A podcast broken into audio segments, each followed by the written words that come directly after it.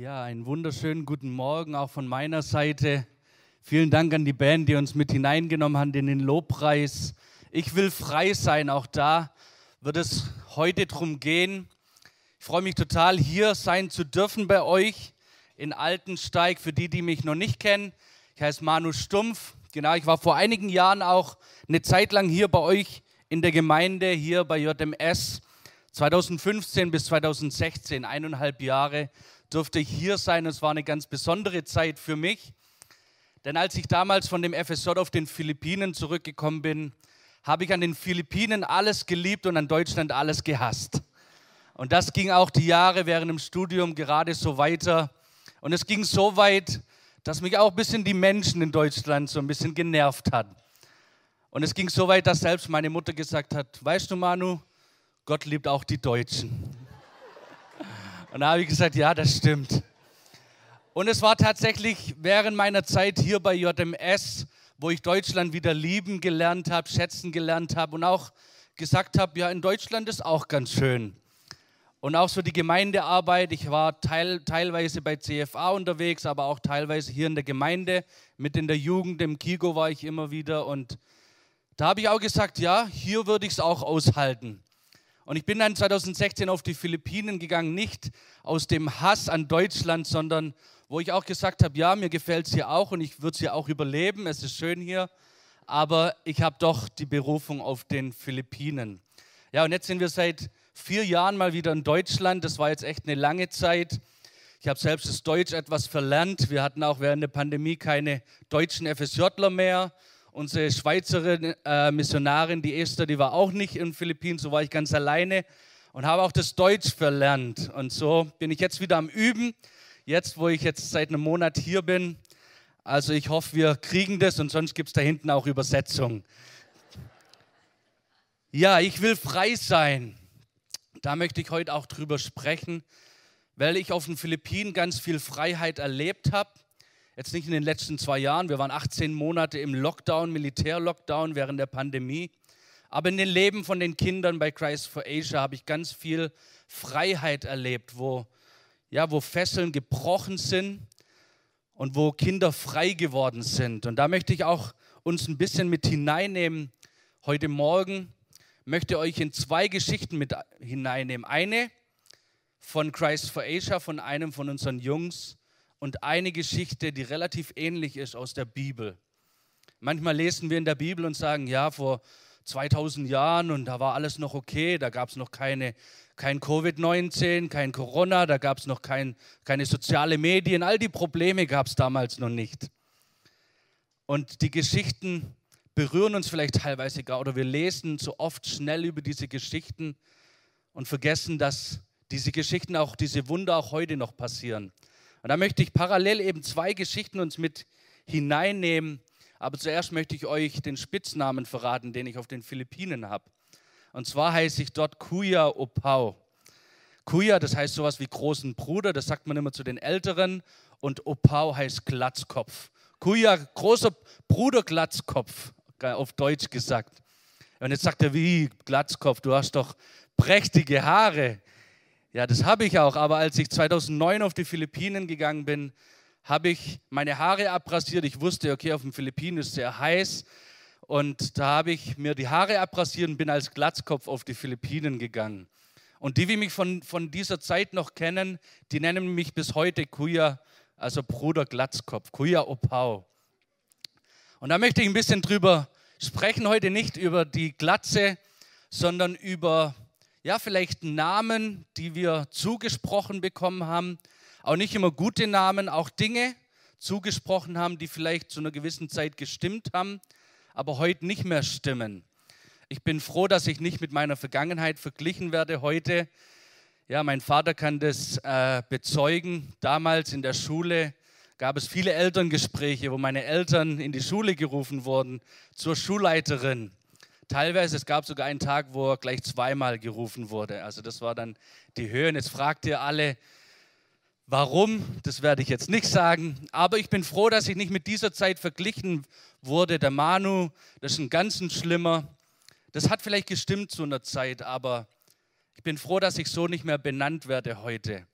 Und darüber möchte ich sprechen, über Dinge, die uns zugesprochen wurden, Dinge, die vielleicht gestimmt haben, aber inzwischen nicht mehr stimmen oder die noch gar nie gestimmt haben. Lügen, die unser, über unserem Leben stehen und die uns vielleicht auch bis heute noch zurückhalten. Und ja, da habe ich einen von unseren Jungs, über den ich sprechen möchte. Und ja, der hat auch solche Dinge zugesprochen bekommen, die nicht gestimmt haben. Lügen. Und anhand von dieser Geschichte möchte ich mit uns durchgehen, wie können wir die Lügen des Lebens überwinden. Und ich glaube, dass wir, wir haben es gerade gesungen, ich will frei sein, ich glaube, dass Gott heute auch Freiheit schenken möchte über Lügen, die vielleicht auch ganz lang zurückliegen, aber wo Gott heute Freiheit schenken möchte. Ja, und dieser Junge, von dem ich sprechen möchte, ich, ich nenne ihn mal John John. Ja, er ist mit seinen Brüdern zu Christ for Asia gekommen, weil es zu Hause einfach nicht mehr ging. Der Vater war alkoholabhängig, spielsüchtig und hat seine Kinder verdroschen, auch mit Gegenständen, mit allen möglichen Dingen, auch seine Frau verdroschen, gewirkt. Also der Missbrauch, die, die Jungs haben das nicht mehr ausgehalten zu Hause. Und so eine Nachbarin hat dann zu der Familie gesagt, das gibt's doch nicht. Und sie hat sie dann an ein Frauenhaus verwiesen, die Mutter und die Söhne, insgesamt vier Söhne. Und drei von diesen Söhnen kamen dann über das Schutzhaus auch zu Christ for Asia. Ja, inzwischen sind sie so in meinem Alter und ich habe sie erst vor drei Wochen wieder getroffen und mich mit ihnen unterhalten und sie haben auch ihre Geschichte erzählt. Und ja, sie haben gesagt, dass diese Wunden, diese von diesem körperlichen Missbrauch, die sind recht schnell verheilt. Aber die Worte, die der Vater zu ihnen gesagt hat, das hat sehr lange gedauert, bis diese Wunden verheilt wurden, bis sie diese Lügen überwunden hatten. Dinge wie ich hasse euch, ihr liegt mir nur auf dem Geldbeutel, ihr kostet mich zu viel Geld und eigentlich will ich das Geld doch für mich selber, für meine Spielsucht, für meinen Alkohol, für meine Alkoholsucht verwenden und ihr macht mir nur das Leben schwer. Ja, und diese Jungs, die waren bei Christ for Asia und wollten groß und stark werden, um dann eines Tages ihren Vater umzubringen. Und der eine Bruder hat mir vor drei, vier Wochen erzählt, sie hatten sogar eine Liste, wie sie das machen wollen, wie sie den Vater umbringen, mit verschiedenen Möglichkeiten, wie sie das machen können. Ja, und jetzt sind sie groß und stark und sind Gott sei Dank, haben sie nicht durchgezogen mit ihrem Plan. Sie sind für Filipinos sehr groß, der eine ist sogar größer wie ich. Also es hätte nicht gut ausgesehen für den Vater. Aber sie haben in der Zeit, wo sie bei Christ for Asia waren, konnten sie diese Verletzung, diese verletzenden Worte, diese Lügen, konnten sie überwinden. Und da möchte ich reinschauen, wie haben die das geschafft? Und dann, wie hat es eine Person in der Bibel geschafft und wie können wir das auch heute noch schaffen? Und zwar möchte ich uns mit hineinnehmen in die Geschichte von der Rahab. Eine bekannte Geschichte, eine bekannte Frau des Glaubens. Aber wenn wir zuerst von ihr hören, dann lernen wir sie kennen als Rahab, die Prostituierte. Und da möchte ich uns kurz mit hineinnehmen in Josua 2, Vers 1. Aber uns, um uns kurz äh, ein Bild zu geben, Mose ist gerade verstorben und der Josua hat die Leitung übernommen und hat auch das Volk Israel gleich ähm, ja, bereitgestellt und hat gesagt, macht euch bereit, wir überqueren den Jordan. Und er hat auch zwei Spione losgeschickt, um mal das Land auszukundschaften. Und hier steigen wir jetzt ein mit Vers 1, Josua 2, Vers 1. Die Israeliten lagerten zu dieser Zeit in der Gegend von Schittim. Von dort schickte Josua, der Sohn von Nun, heimlich zwei Männer los. Sie sollten das vor ihnen liegende Land auskundschaften, besonders die Stadt Jericho. Die beiden machten sich auf den Weg und erreichten gegen Abend Abend die Stadt. Auf der Suche nach einer Bleibe für die Nacht kamen sie in das Haus einer Prostituierten namens Rahab. Ja, bevor wir ihren Namen kennenlernen, lernen wir ja eine, eine Schublade, in die sie gesteckt wird. Sie ist eine Prostituierte. Ja, und das ist eine Schublade, mit der sie auch zu kämpfen hatte. Wir lesen hier nicht mehr darüber, wie sie da damit umgegangen ist, wie hat sie sich gefühlt, die Rahab, die Prostituierte zu sein. Aber ja, ich kenne mich mit Prostituierten ganz gut aus und das horchen jetzt alle auf, wie der Manuel und Prostituierte. Ja, ich war in Kambodscha für sieben Monate und habe mit einer Organisation im Rotlichtviertel gearbeitet, die gegen Menschenhandel kämpft. Und wir haben uns mitten in dem Rotlichtviertel, wo ein Bordell an dem anderen steht, haben wir uns einen Laden gemietet und haben dort eine Anlaufstelle für Prostituierte gemacht, aber vor allem auch für Männer, die auf der Suche waren nach Prostituierten. Und wir saßen nächtelang und haben auch mit den Männern gesprochen, haben mit den Prostituierten gesprochen. Und da habe ich so ein bisschen ein Bild bekommen, einmal wie die Männer über diese Prostituierten sprechen, aber auch wie die Prostituierten selbst über sich denken. Und da kamen, ja, ein paar Männer haben uns gesagt, wie viele Prostituierte sie schon in wie vielen Ländern hatten. Und da geht es in die Tausenderzahlen von so typischen Sextouristen. Und sie haben, ja, wie, wie, eine, wie eine Medaille haben sie da davon gesprochen, wie ein Gegenstand. Aber auch die Frauen haben über sich selber auf diese Art und Weise gesprochen. Ich bin ersetzbar, ich bin schmutzig, ich bin gebraucht. Ich bin für nichts anderes zugute. Das ist alles, für was ich gut bin, Prostituierte zu sein. So haben sie selber von sich gedacht. Und wisst ihr, wenn wir in Schubladen gesteckt werden, wenn, ja, wenn Dinge über uns ausgesprochen werden, Lügen, die nicht stimmen, dann fangen wir manchmal selber an, die Dinge zu glauben. Wenn wir sie oft genug hören, fangen wir an, die Dinge zu glauben. Auch der kleine John John und seine Brüder, wenn sie Tag für Tag hören, ihr seid zu nichts zugute, ich hasse euch, da fangen sie auch an zu denken, ja, ich bin für nichts zu gebrauchen. Ich bin nur, ich, ich, ich störe doch nur alle. Warum bin ich eigentlich auf der Welt? Und ich glaube, dass auch die Rahab mit solchen Dingen zu kämpfen hatte. Sie war eine Prostituierte und vielleicht dachte sie auch von sich selber, das ist alles, für was ich gut bin. Ich bin für nichts anderes gebrauchbar. Kann ich mir vorstellen, dass sie auch so über sich selber gedacht hat. Und wisst ihr, das ist eine Schwachheit, die wir Menschen haben. Wir denken in Schubladen, wir schauen auf das Äußere und beurteilen Menschen und selbst der Samuel hätte fast mal den falschen König gesalbt, weil er nach einem König suchte und dachte, bestimmt die Großen und Starken, die hat Gott ausgewählt, aber Gott sagt, nein, der Mensch sieht, was vor Augen ist, ich aber sehe das Herz an. Aber das ist einfach eine Schwachheit, die wir Menschen haben und ich merke auch immer wieder selber, wie ich teilweise Menschen verurteile, wie ich, wie ich Menschen in Schubladen stecke und das ist eine Schwachheit, die wir überwinden müssen. Ja, und wir wollen uns anschauen, wie konnte die Rahab diese, diese Schublade überwinden, diese verletzenden Worte überwinden. Und ja, wir kennen die Geschichte, ich werde nicht alle Verse vorlesen. Die Männer kamen zu der Rahab und ja, die Männer, die Spione wurden dann auch gesucht in der Stadt Jericho. Die Soldaten kamen auch zu der Rahab und haben gesagt, die Männer waren doch bei dir, wo sind sie jetzt? Ja, und Rahab, die Prostituierte, hätte auch sagen können, ja, die Männer sind hier oben, schnappt sie euch. Vielleicht kriege ich ja noch ein Lösegeld.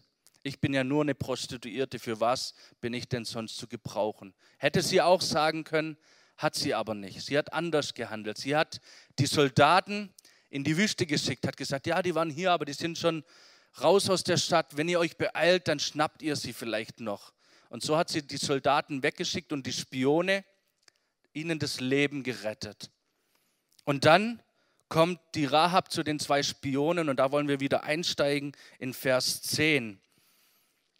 Und da lesen wir, wo, wie die Rahab sagt, wir haben gehört, dass der Herr euch einen Weg durch das Schilfmeer gebahnt hat, als ihr aus Ägypten gekommen seid. Wir wissen auch, was ihr mit den Amoritern und ihren Königen Sihon und Og auf der anderen Jordanseite gemacht habt. Ihr habt sie völlig vernichtet. Diese Rahab hat von den Wundern gehört, von diesem Gott, von diesen Wundern, die teilweise schon 40 Jahre zurücklagen. Aber sie hörte von diesen Wundern.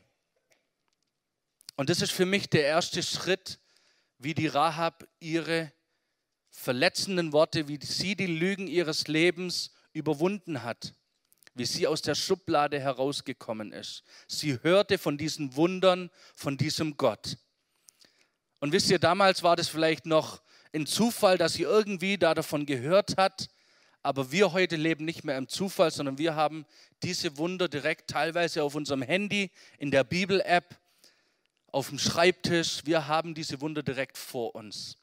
Und wir müssen es nicht mehr dem Zufall überlassen, dass wir irgendwo von diesen Wundern hören, sondern wir können Tag für Tag von diesen Wundern hören. Aber die Frage ist, hören wir überhaupt noch von diesen Wundern?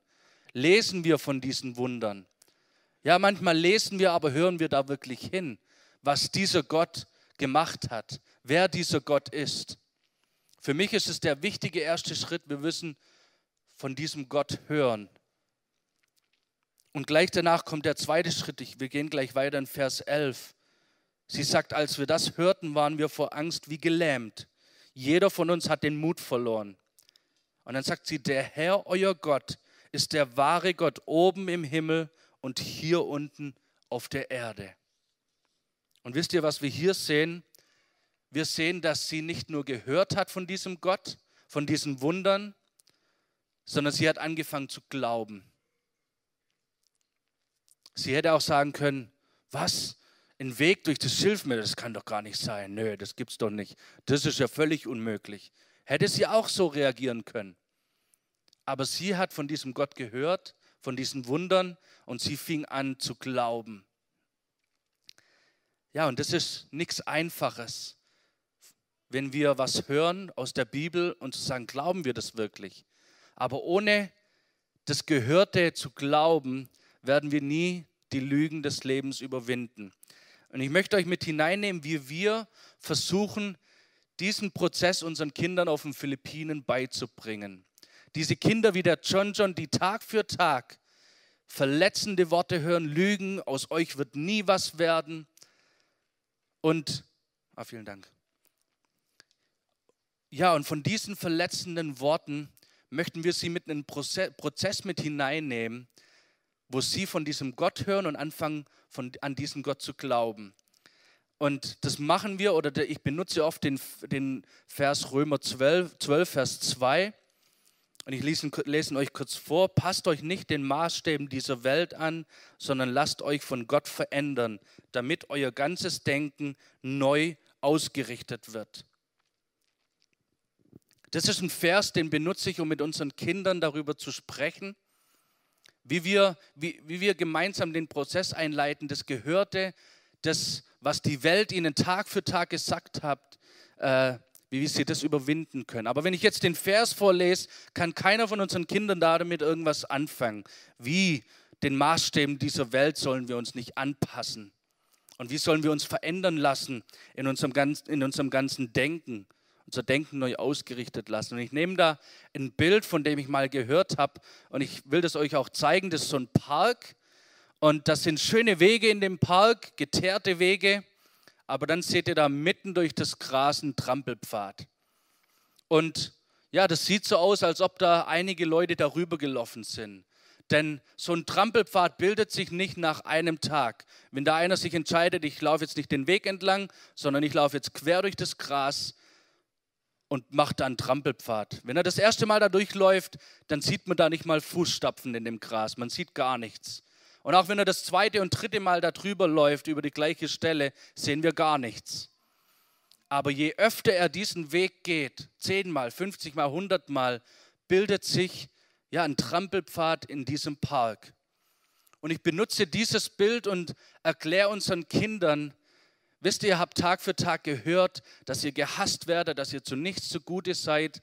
Und das ist wie dieser geteerte Weg. Das sind die Dinge, die die Welt uns zusagt. Das sind Lügen, die die Welt versucht, uns zu sagen, dass es die Wahrheit wäre. Das sind die Maßstäbe dieser Welt. Aber jetzt werden wir ermutigt, uns nicht an die Maßstäbe dieser Welt anzupassen, sondern ja, uns neu ausrichten zu lassen. Und dann sage ich zu unseren Kindern, wisst ihr, Gott liebt euch so sehr, der hat seinen eigenen Sohn geschickt. Er liebt dich so sehr. Und das ist was, was ganz Neues für die Kinder. Und das ist wie wenn sie anfangen, durch, durch das Gras zu laufen.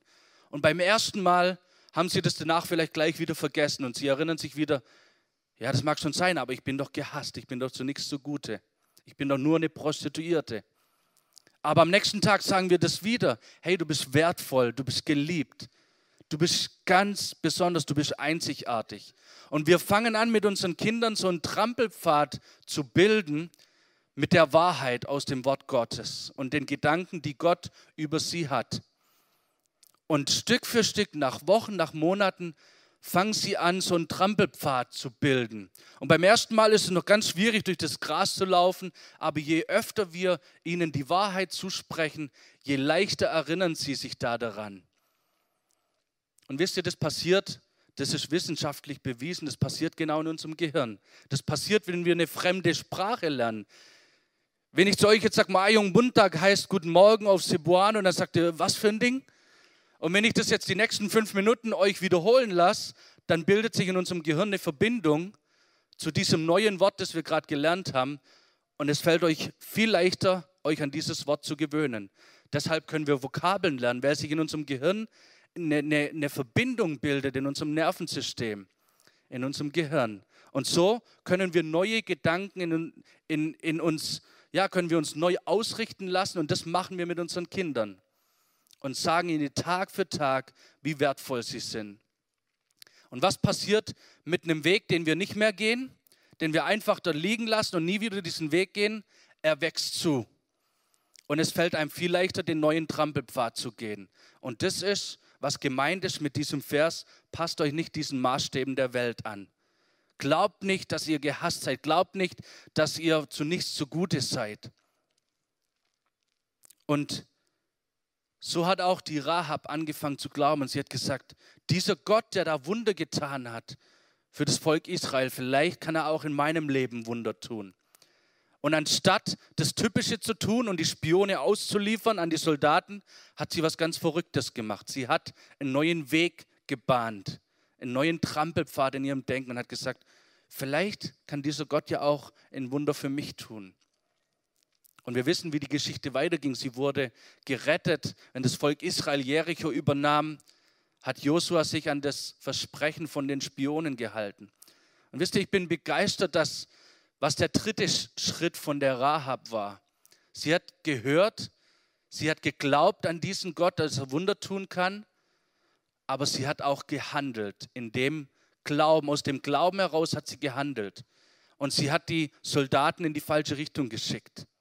Sie hat nicht erst einen Deal gemacht mit den Spionen, hat gesagt, hey, ich schicke in die falsche Richtung, aber dann müsst ihr mich auch retten. Nein, sie hat erst die Spionen in die falsche Richtung geschickt und hat dann mit den Spionen gesprochen. Und da schauen wir in, in Vers 12, lesen wir, wie die Rahab sagt, deshalb flehe ich euch an, schwört mir jetzt beim Herrn, dass ihr meine Familie und mich verschont, denn ich habe euch auch das Leben gerettet.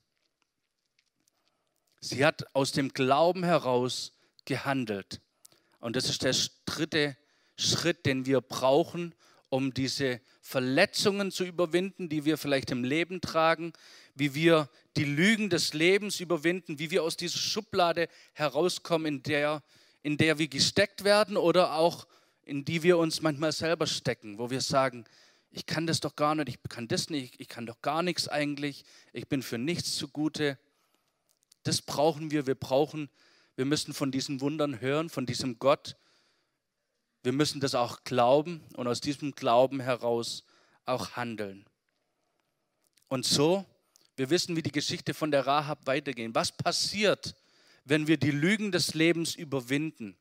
Was passiert, wenn wir uns nicht den Maßstäben dieser Welt anpassen, sondern wenn wir ja, uns neu ausrichten lassen, unser ganzes Denken? Und wir lesen von der Rahab, wie es mit ihr weiterging, nachdem sie verschont wurde, nachdem sie und ihre Familie verschont wurde. Wir lesen an, in drei verschiedenen Stellen an der Bibel noch von der Rahab und mich begeistert es, wie sie die Lügen ihres Lebens überwunden konnte, die Verletzungen, die Schublade, in der sie gesteckt war. Und nun hat sie ihren Platz eingenommen den Gott für sie bereitgehalten hat. Sie hat ihre Berufung eingenommen. Sie wurde nicht länger von diesen, von diesen Lügen, von diesen verletzenden Worten, von diesen Vorurteilen zurückgehalten, sondern sie hat ihren Platz eingenommen. Wir lesen in Matthäus 1, Vers 5, wenn die Welt sagt, von so einer Prostituierten, da kann ja gar nichts Gutes von kommen. Wir lesen Matthäus 1, Vers 5, dass sie Teil des Stammbaumes Jesu ist. Könnt ihr mal nachlesen, ich werde die Stellen jetzt nicht vorlesen, aber sie war Teil des Stammbaumes Jesu. Sie war die Ur -Ur Urgroßmutter von Jesu. Und die Welt sagt, was kann von so einer Prostituierten nur Gutes kommen? Und Gott sagt, für mich ist nichts unmöglich. Und ich glaube, auch bewusst hat Gott diese Rahab gebraucht und benutzt, um seine Stärke zu zeigen, um zu zeigen, dass für ihn nichts unmöglich ist. Des Weiteren wurde sie nicht, nicht länger Rahab die Prostituierte genannt, sondern in Jakobus 2,25 lesen wir von Rahab der Gerechten.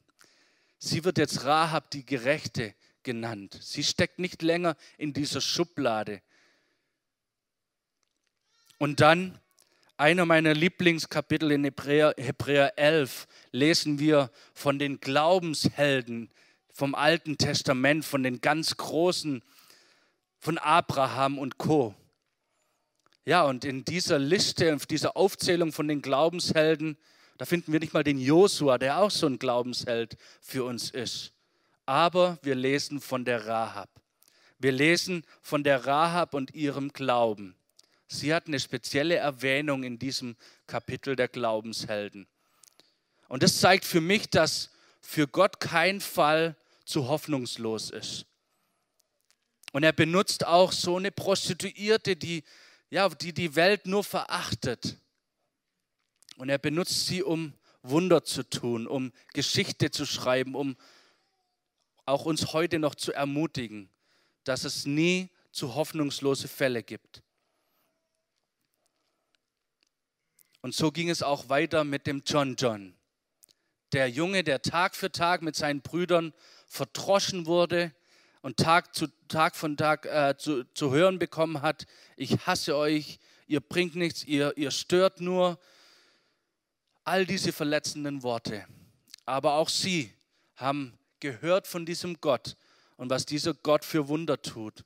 Und sie haben angefangen zu glauben. Sie haben sich nicht länger den Maßstäben dieser Welt angepasst. Sie haben nicht länger gesagt, das, was der Vater gesagt hat, ist die Wahrheit, sondern sie haben angefangen zu glauben, dass das, was in der Bibel, was Gott über mich denkt, das ist die Wahrheit. Ja, ihr werdet die Wahrheit erkennen und die Wahrheit wird euch befreien. Und das ist, was auch mit dem kleinen John John passiert ist, auch mit seinen Brüdern. Und das ist eine tolle Geschichte. Ja, eines Tages wurde der Vater schwer krank und die Brüder haben die komplette Haus, äh, die Krankenhausrechnung übernommen für ihren Vater. Sie haben damals bei Harald und Regina angerufen, haben gesagt, übernehmt ihr die Rechnung und wir zahlen jeden Cent zurück. Und das haben sie getan, die Brüder. Und das ist verlebte Vergebung ihrem Vater gegenüber. Und ja, heute sind das alles ganz tolle Männer. Wie die Rahab haben auch sie die Lügen des Lebens überwunden und sie haben ihren Platz eingenommen. Der eine ist Manager in einem großen Hotel und gebraucht seine Rolle, die er dort hat, die Plattform, die er dort hat, um immer wieder den Gästen in dem Hotel seine Lebensgeschichte zu erzählen und wie Gott ihn verändert hat. Soweit, dass wir von deutschen Geschäftsmännern, die überhaupt keine Verbindung zu CFA haben, dass, dass die bei uns anrufen und sagen, hey, ich habe die Geschichte von diesem jungen Kerl gehört in dem Hotel und das hat mich ermutigt. Er benutzt seine Plattform, ja, dorthin, wo er berufen ist, um Gottes Königreich zu bauen. Er hat seinen Platz eingenommen, er konnte die Lügen des Lebens überwinden. Der andere Bruder ist Sozialarbeiter, hat auch bei uns in dem Kinderheim gearbeitet, in unsere Jungs hinein investiert, sie ermutigt, ist bis heute noch Sozialarbeiter im Jugendamt und für mich ist es ein Zeichen, es gibt keine hoffnungslosen Fälle für Gott. Und der John John, der dritte von diesen Brüdern, den durften wir letztes Jahr in der Mitte von der Pandemie, wenn es dann endlich geklappt hat mit dem Fliegen, konnten wir sie als Missionare, konnten wir für sie beten und sie sind jetzt als Missionare auf der Insel Palawan. Ich habe euch auch ein Bild mitgebracht. Hier mit seiner Familie ist er ausgereist auf diese Insel, hat alles liegen lassen dort und hat gesagt, wir fühlen uns berufen auf die Insel Palawan. Dort sind so viele Völker und Stämme, die noch nicht von diesem Jesus gehört haben, die noch nicht von diesen Wundern gehört haben, die Leben verändern können. Und sie haben sich aufgemacht mitten hinein in den Dschungel und sie, er erzählt immer wieder seine Geschichte von der lebensverändernden Kraft Gottes. Und er ermutigt, nicht länger die Maßstäbe dieser Welt sich anpassen zu lassen, zu glauben, was die Welt über uns denkt, was der Klassenkamerade über uns denkt, was der, was der Arbeitskollege über uns denkt, was der missbrauchende Vater über uns denkt, sondern ermutigt die Menschen dort, ja, in das Wort Gottes zu schauen und zu schauen, was denkt Gott denn über mich. Und wisst ihr, ich glaube, dass es vielleicht auch noch bei dir und bei mir Dinge gibt, die wir uns selber eingeredet haben, die mal über uns ausgesprochen worden sind. Wisst ihr, ich habe ganz lange da damit gekämpft. Ich war immer der Pfarrsohn. Mein Vater ist Pfarrer und ich habe da damit gekämpft. Für mich war das ein, ein, es war die Wahrheit, ja, ich bin Sohn eines Pfarrers, aber das war für mich verletzende Worte, weil ich die Leute haben immer gedacht, ja, dann habe ich auch automatisch Theologie studiert. Und das stimmte mich und ich habe mich da davon abgewandt. Ich wollte nichts mit dem Glauben zu tun haben. Und deshalb auch die Geschichte in der Realschule damals mit der Schulleiterin. Aber ich bin, das hat lange gedauert, bis ich angefangen habe zu sagen, okay, ich bin nicht immer nur der Störefried ich kann auch was anders machen. Es hat lange gedauert und so glaube ich, dass vielleicht auch bei dir und bei mir bis heute noch so Dinge in uns sind, Vorurteile, verletzende Worte, die wir gehört haben, wo Gott Freiheit schenken möchte. Denn diese Dinge können uns zurückhalten. Erst wo die Rahab diese Lügen überwunden hat, konnte sie ihren Platz einnehmen. Und das müssen wir immer wieder machen. Zu sagen, hey, ich glaube nicht, was die Welt über mich denkt, sondern ich glaube, was Gott über mich denkt. Und wir werden jetzt eine kleine Zeit haben, wo ja, du das ganz neu festmachen kannst.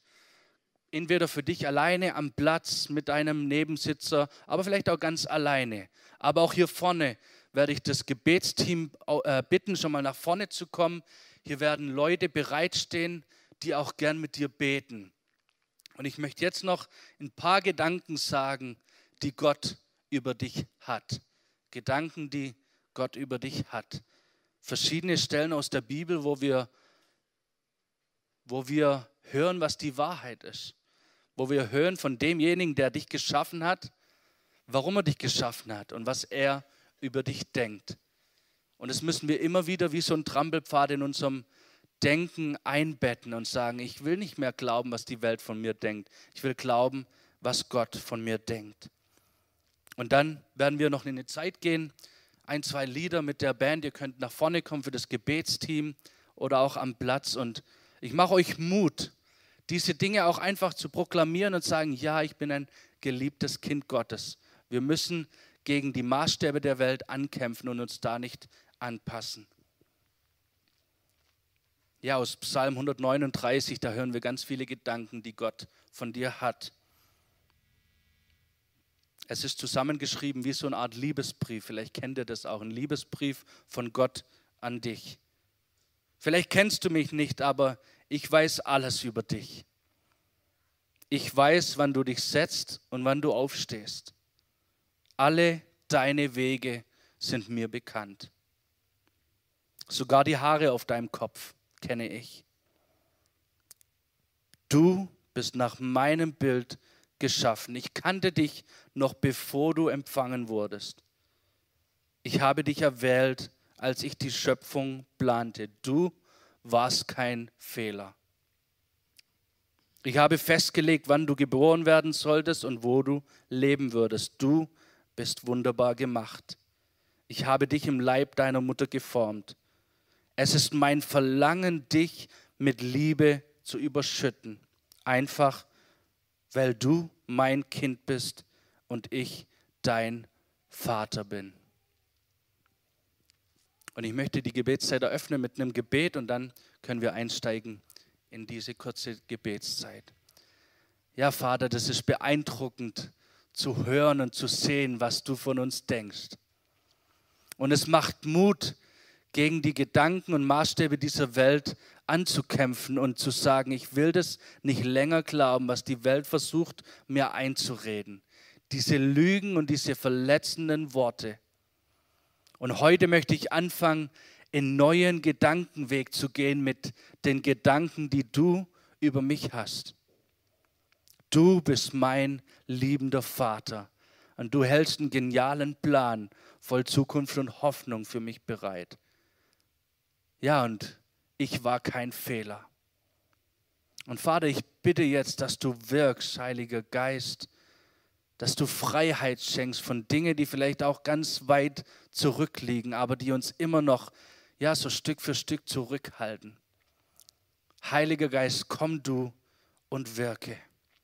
Amen.